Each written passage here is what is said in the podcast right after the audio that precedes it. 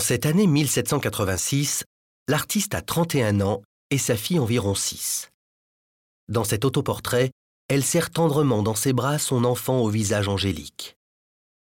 Les vêtements blancs de la petite fille, le turban noué astucieusement autour de la tête de l'artiste à la manière d'une auréole, les mains protectrices et la gestuelle enveloppante rappellent les compositions religieuses de la Renaissance montrant la Vierge et l'enfant. Un sentiment de quiétude mystique se dégage. La joue de Madame Vigée-Lebrun repose délicatement sur le front de l'enfant. La tête inclinée sur le côté gauche et le corps légèrement tourné des deux personnages font apparaître une ligne oblique. L'harmonie des teintes, le fond neutre de couleur brune et la préciosité des étoffes contribuent à donner une impression de confort et de luxe. Tandis que les ombres sont quasi absentes de la composition, les peaux claires et lisses sont sublimées par l'effet lumineux parfaitement maîtrisé.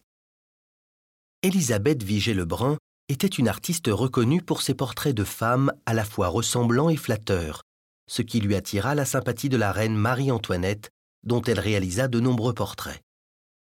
Alors qu'une véritable amitié était née entre les deux femmes, la Révolution de 1789 obligea l'artiste et sa fille à fuir Paris.